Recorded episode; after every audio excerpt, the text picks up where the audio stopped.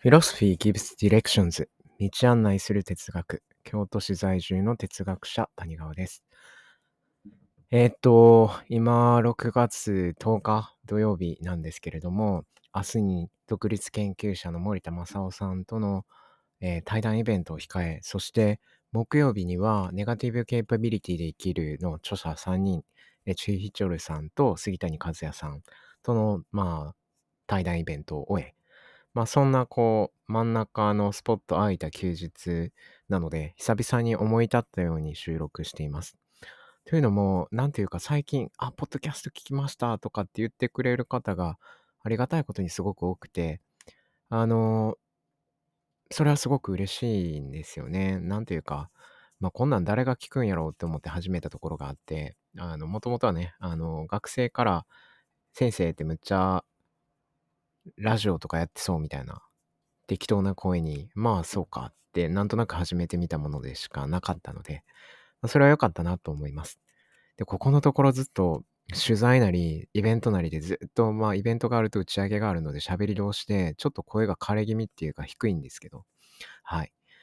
そうですね。今日は低めでやらせていただいております。あの、ポッドキャストを聞いたきっかけとして挙げてくださる方が、まあ、しばしばいるのは、えっ、と、荒木博行さんの Voicy だったり、えー超相対性理論っていうポッドキャストだったりするんですね。荒木博行さんや渡辺幸太郎さんと、まあ、誰か一人ゲストが、あの、登場するポッドキャストなんですけど、超相対性理論って。私もそれに、えっ、と、2023年の2月ぐらいですかね、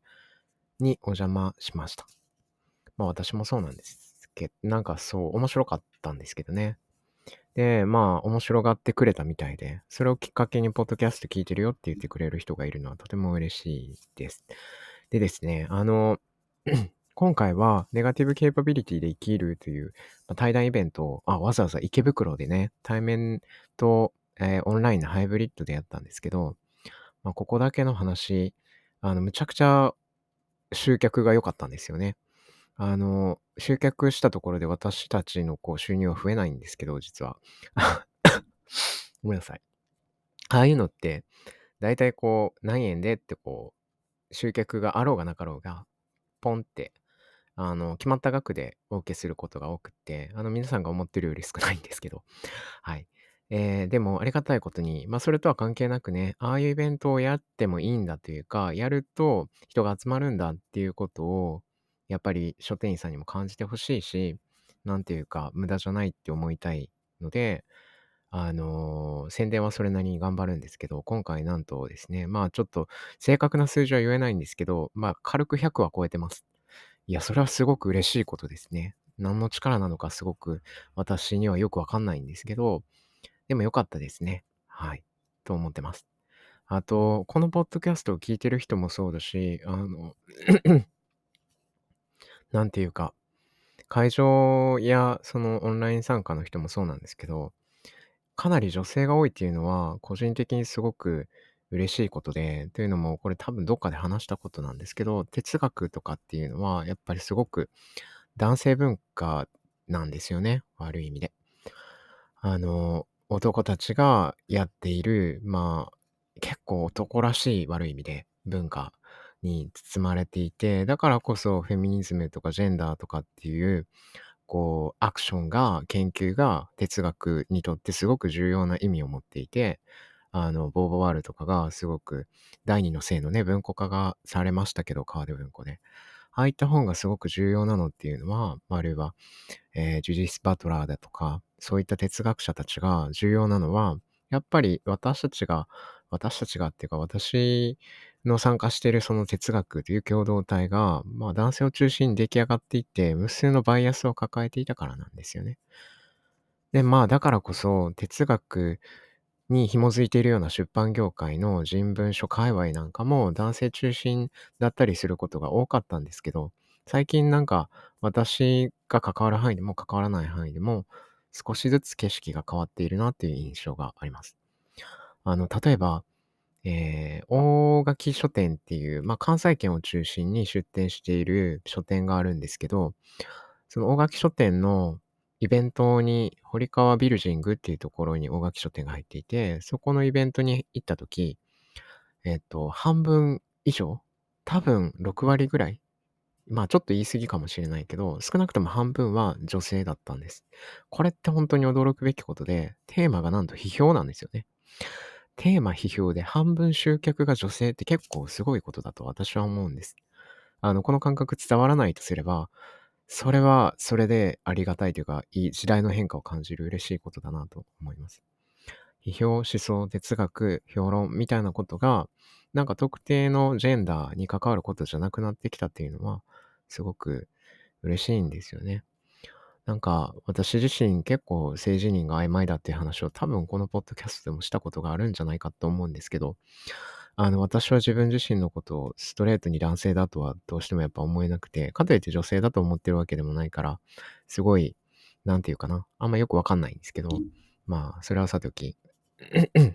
いや、別に男性だとして扱われることがすごいもはや嫌かっていうと慣れてるんで別にいいんですけど、うん、っていう感じです。まあ男性だしね。そういう風に思ってる部分は確かにあるんですよ。まあでもそれだけじゃないよなってずっと思ってるっていうか、まあいや、それはそれぐらいにしておいてですね、えー、今回何の話をしようかっていうことなんですけど、まあ、イベントをやったわけですよ。池袋純駆堂で。えー、丸善純駆堂池袋本店かな。あのー、一番上じゃないわ。4階ぐらいにカフェスペースがありまして、あの、ビル一棟が丸善純駆堂なんですけど、その4階にカフェスペースがあって、そこでイベントをしたんですよね。で、対面が15席ぐらい。で、残りがオンライン。で、100人以上集まったっていう、そういう回だったんですけど、なんか、あの、会場に来ていたのは夜遅く開始、えっ、ー、と、7時半だったということもあって、割とこう男性が多かったんですけど、あ、女性も結構若い人も来てくれてる、よかったって、あの、年齢層もね、結構いろいろ言い張って、それもよかったなって思ったんですけど、なんか、まあ、その会場の中で、あ、そう、むちゃくちゃありがたいことに、専門分野の超え方っていうね、兄弟初専門分野の超え方っていう私が関わった編著本、私も執筆してる本があって、それがですね、結構売れたんですよね。それも嬉しかったし、あと、ちょっとね、雑談的になってき,、ま、きてますけど、シェリル、シェリル・ミサック、シェリル・ミサックという北米の哲学者がいるんですね。カナダにいるんかな？カナダの哲学者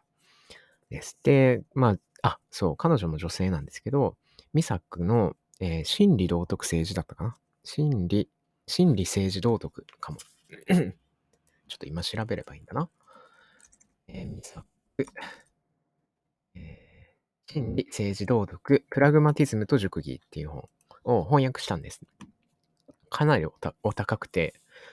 あの、税込み5940円だそうですね。6月2日発売です。名古屋大学出版会から。えー、加藤隆文さんと吉目、吉目さん下の名前なんて読むんだろう。はい、吉目さんっていう方と私で翻訳しました。これはまあ私にとってはかなり面白い本だったんですが、専門書だから、うん、なかなかなって思ってたんですけど、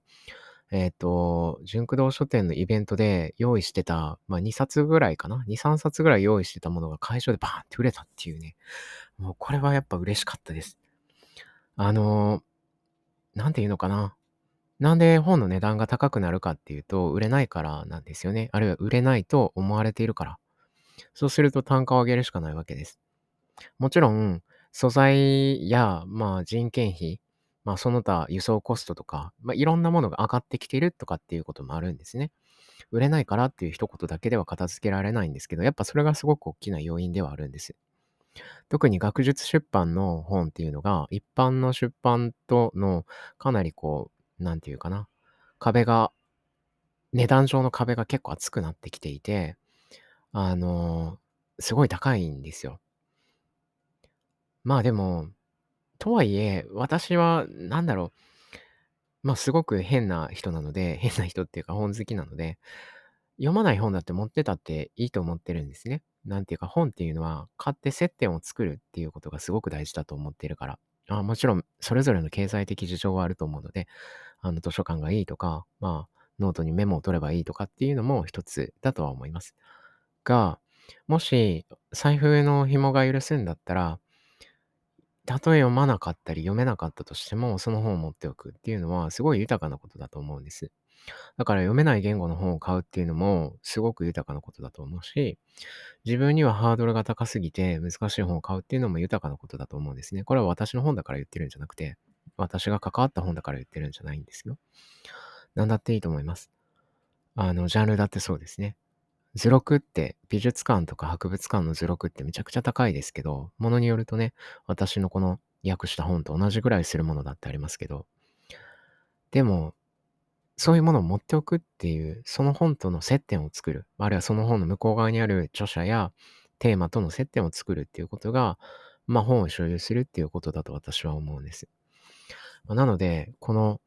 バカ高いシェリル・ミサックの心理政治道徳っていう本が売れたっていうのは、すごく嬉しかったです。あの、売れたっていうか、はけちゃったんですよね。はい。っていう嬉しいことがあったよっていうことでした。で、まあもう一個はちょっとなんか話題を取っておいてることからわかる通り、ちょっとすごい動揺したんですけど、あの、生まれて初めてファンレターをもらいまして、ファンレターって言っていいんですかね？わかんないですけど、お手紙をイベントでもらいまして、あの、そこに、ポッドキャストで使っていただけると嬉しいという質問が書いてあったので、なんかお答えしようかなと思います。あの、ラジオみたいですね。おはがきいただきました、みたいな。あそうですね。あの、大学宛てに送ったら、まあ、あの、私に手紙は届けられますけど、まあでも普通にツイッターやってますからね。あの、ツイッターのリプとか DM とかで送ってくれても答えますよ。ちなみに。はい。あ、メールアドレスもね、公開してるんで。えー、ちょっといくつか問いがあるんですけど、すべてを一気に取り上げるとネタがなくなってしまうっていうか、ああ、なんかポッドキャスト更新しないとなって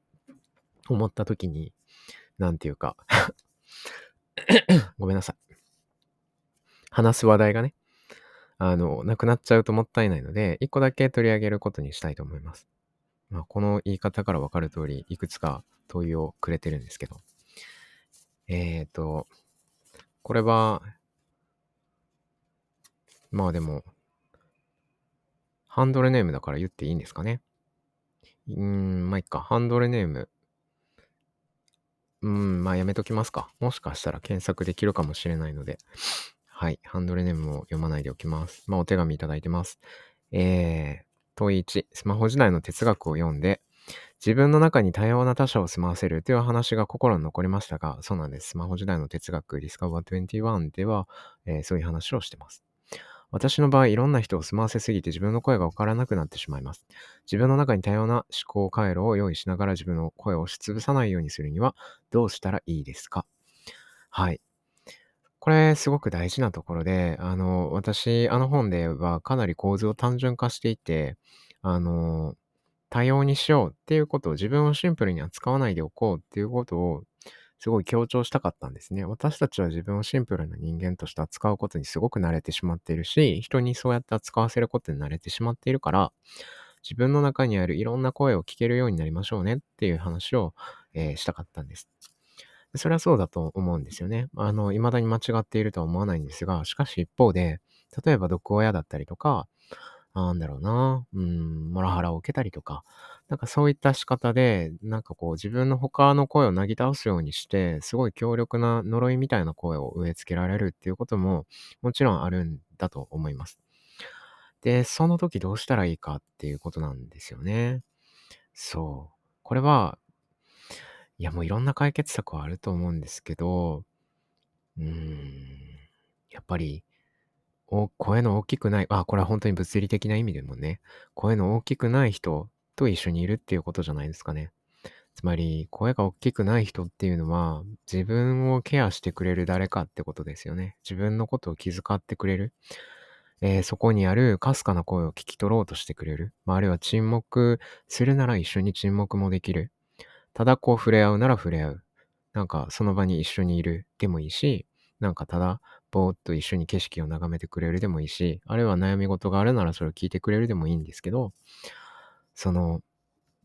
大きな声で話さない人と一緒にいるっていうのが、まず一つなんじゃないですかね。それからもう一つは、あの、いろんな人の声を聞くっていうことと、なんていうんですかね。多様な声に押しつぶされて目がぐるぐるしないようにするには、まあ、なんかちょっとね、スマホ時代の哲学と矛盾するように聞こえてたら申し訳ないんですけど、あんまり自分と向き合いすぎないことじゃないですかね。うん。だから、まあ、時々、そうですね、こう言うと、ちゃぶ台返してるようで申し訳ないんですけど、時々は自分をシンプルに扱うこともあってもいいような気がするんですよね。あの、この質問に至るまでに、いろいろ変えてくれてるんですけど、その箇所で、まあ、むちゃくちゃわかるなって思ったりし、あの、伝わってるな、嬉しいなって思ったことなんですけど、寂しいと感じる自分を消したりしていた。で、それはそんなことを そういうふうに寂しいと感じている自分を認めたくないところがあったんだと思った。というようなことを書いてくれていて、あ確かにそういう話をしていたなって思ったんです。そう、私だってすごく寂しい人間で、寂しさを感じる人間で、あの、スマホ時代の哲学を読んでくれた方はわかると思うんですけど、うん。まあ、あれは、なんていうか自分の話なんですよね。私は私をすごくシンプルに扱っているところがあると思うし、あると思うしっていうか、超あるんですけど、で、なんか、なんだろうな。私はすごく、割と、なんていうんですかね。自信満々って言うとあれですけど、なんていうのかな。自信がないタイプではないんですよね。割と堂々と喋っていると思うし。うん。でも、自分に不安がないわけじゃないし、寂しがり屋でもある面ではあるし、結構依存的に人を求めたくなるようなところってあるんですよね。まあ。でもそれとうまく付き合わないとなとも思うし、でもうまく付き合えてるかどうかもよくわかんないんですけどね。だからまあ自分に対する処方箋として変えたようなところはあったりしますね。なんかこういう、えっ、と、感想もだからすごい嬉しかったです。で、何の話でしたっけ？ああ。多様な他者を住まわせるという話が心に残ったけど、自分の声がわからなくなってしまう。うん。えっとね、あ、そうそう。なるほどね。ちょっとこれまでとは違う角度で答えると、多様な他者を住まわせすぎて自分の声がわからないって言ってるんですけど、つまりこれは、ここで内面化した他者の声っていうのは、他者からの無責任なあなたに対する期待なんじゃないですか？あの、わかんないですけどね。あの、シュヒチョルさんが、私が受けたのと同じ、その、インタビューの媒体で、Less is More っていうノートで、こう、えー、運営されているウェブメディアがあるんですけど、そこのインタビューで、哲学者っていうのは、なんかこう、空想上の友達みたいな感じで、あの、スパーリングパートナーになってくれるんだっていう話をするんですよね。対話相手になってくれるんだっていう話です。それはすごく私はよくわかります。哲学者っていうのは自分の声になるっていうよりも、え、こういう時、例えばデューイなら、なんて考えるだろうとか、で、あるいはこうやって質問くれたってことは、あなたにとってはもしかしたら私がそうなのかもしれないですけど、こういう時この人ってどう考えるんだろうって思う相手が、一種類じゃないっていうことが多分大事なんですよね。あの人ならどう考えるんだろうっていう相手がね。で、私の考えでは、それは身近な他人も、まあ、いた方がいいと思うけど、ただ、身近な他人って、この人が言ってるみたいに、あ、アンにおそらく言っているみたいに、自分に対するこう、重い期待に、の現れである可能性があるんですよね。例えば、あの、なんだろうな。いわゆる高学歴ではなかった人が、子供には高学歴であってほしいって言って呪いをかけるようなことってあると思うんですけど、それは高学歴者として生きろっていう期待を呪いとしてかけるようなところはありますよね。なんかそういう、でもそれって自分の成し得なかったことを分身としてやらせようとしてるって話で、ちょっとその人は自他のこう距離が取れなさすぎですよね。そういう期待を投げかける人っていうのは。まあそれはさておき、なので、あの、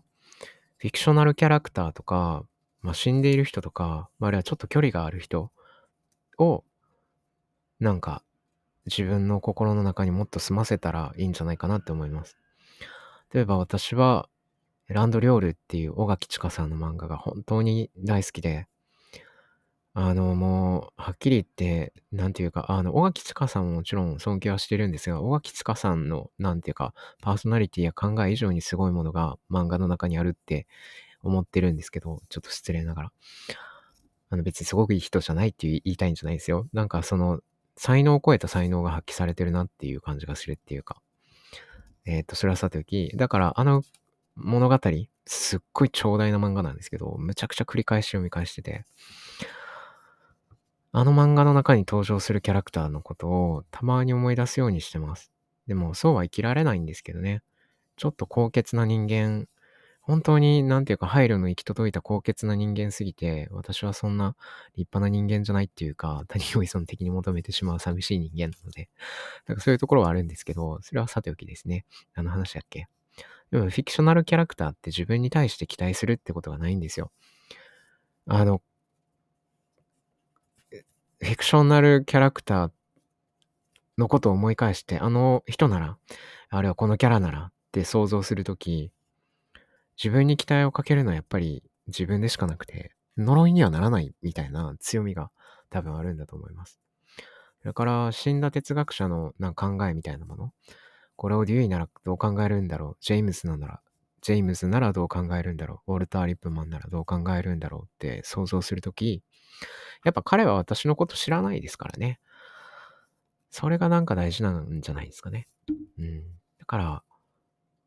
そう。ちょっと遠くのアクセスできない他人。だから小説でもいいし、漫画でもいいし、私の本の中で紹介した哲学者でもいいし、まああれはこのポッドキャストで紹介したエピクテトスなんかでもいいと思うし、そういった人や存在の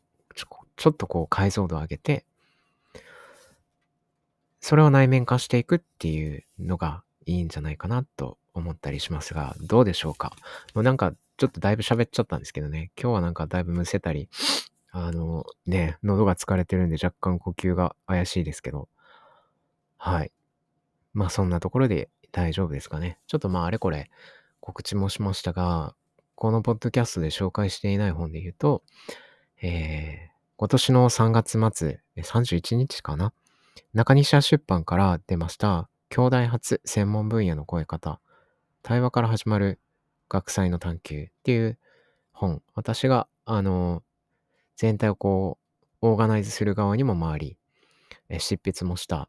ものです。ちょっとまあ、兄弟初って書いてるから、兄弟関係者しか買わないかと思いきや、なんかこう、縦割りのセクションを超えていって、ちゃんとこう対話するにはどうしたらいいんだろう。ちゃんとこうコミュニケーションを取るにはどうしたらいいんだろうっていうことを書いてる本で、あの、シンポジウムの記録が載ってるんですよね。そこを対話的に、まさにその、なんていうのかな、ネガティブケーパビリティで生きるみたいな感じで、発言が話し言葉で書いてあるので、あの、シンポジウムのパートだけでもぜひ見てくれたら面白いんじゃないかなと思うので、よかったら買ってください。それから、えっ、ー、と、名古屋大学出版会から、シレル・ミサックという人の、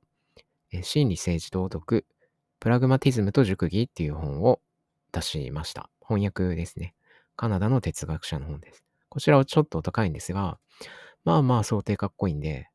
あの、おすすめですというか、あの、ご自身で買わなくても図書館で買ったりだとか、書店で見つけたらなんかあって思ってもらえるとか、なんかそういったことだけでもとても嬉しいです。あ、そうだ。最後に、プレジデントオンラインで、私がコナン映画の文章を書いてるので、あの、超シェアをしてくれると嬉しいです。はい、そんなところで。はい。あの、なんていうかね、こういう告知しての、なんていうか、うん、告知って私はすごくやっぱり素直に大事だと思ってて、やっぱこういうのがちゃんと読まれたり、まあ、流通したり買われたりするから、あれ話題にされるから、また私のがもう一度書けたり、あるいは私じゃなくて私に続く誰かが、なんか、あの、私のようにできるということでもあると思うので、あの、接してみてちょっといいなって思ったら、もちろん心の中でいいねって思ってもらえるのも私にとってすごく幸せだし、あの、嬉しいんですけど、まあ、それをそうですね。直接教えていただけるか、書店で見ましたとかでもいいですし、あるいは、なんかもしよかったらシェアとかね、感想なんかもつぶやいていただけると非常にありがたいなと思います。あの、これは別に私に対してだけじゃなくて、世の中のたくさんのものに対してそうやって接してくれると、それはそれですごく嬉しいことだなと思いますけどね。はい。何の話やっていう。まあ、こん、そんな感じで今日はいただいたお手紙に質問をお答えしました。はい。なんか珍しい回でしたね。そして久々の更新でしたね。皆さん暑いですけど、というか、雷雨や豪雨が大変ですけど、なんていうか、生き延びていきましょうね。はい。では、谷川でした。こんなんでいいんですかね。まあ、いっか。終わります。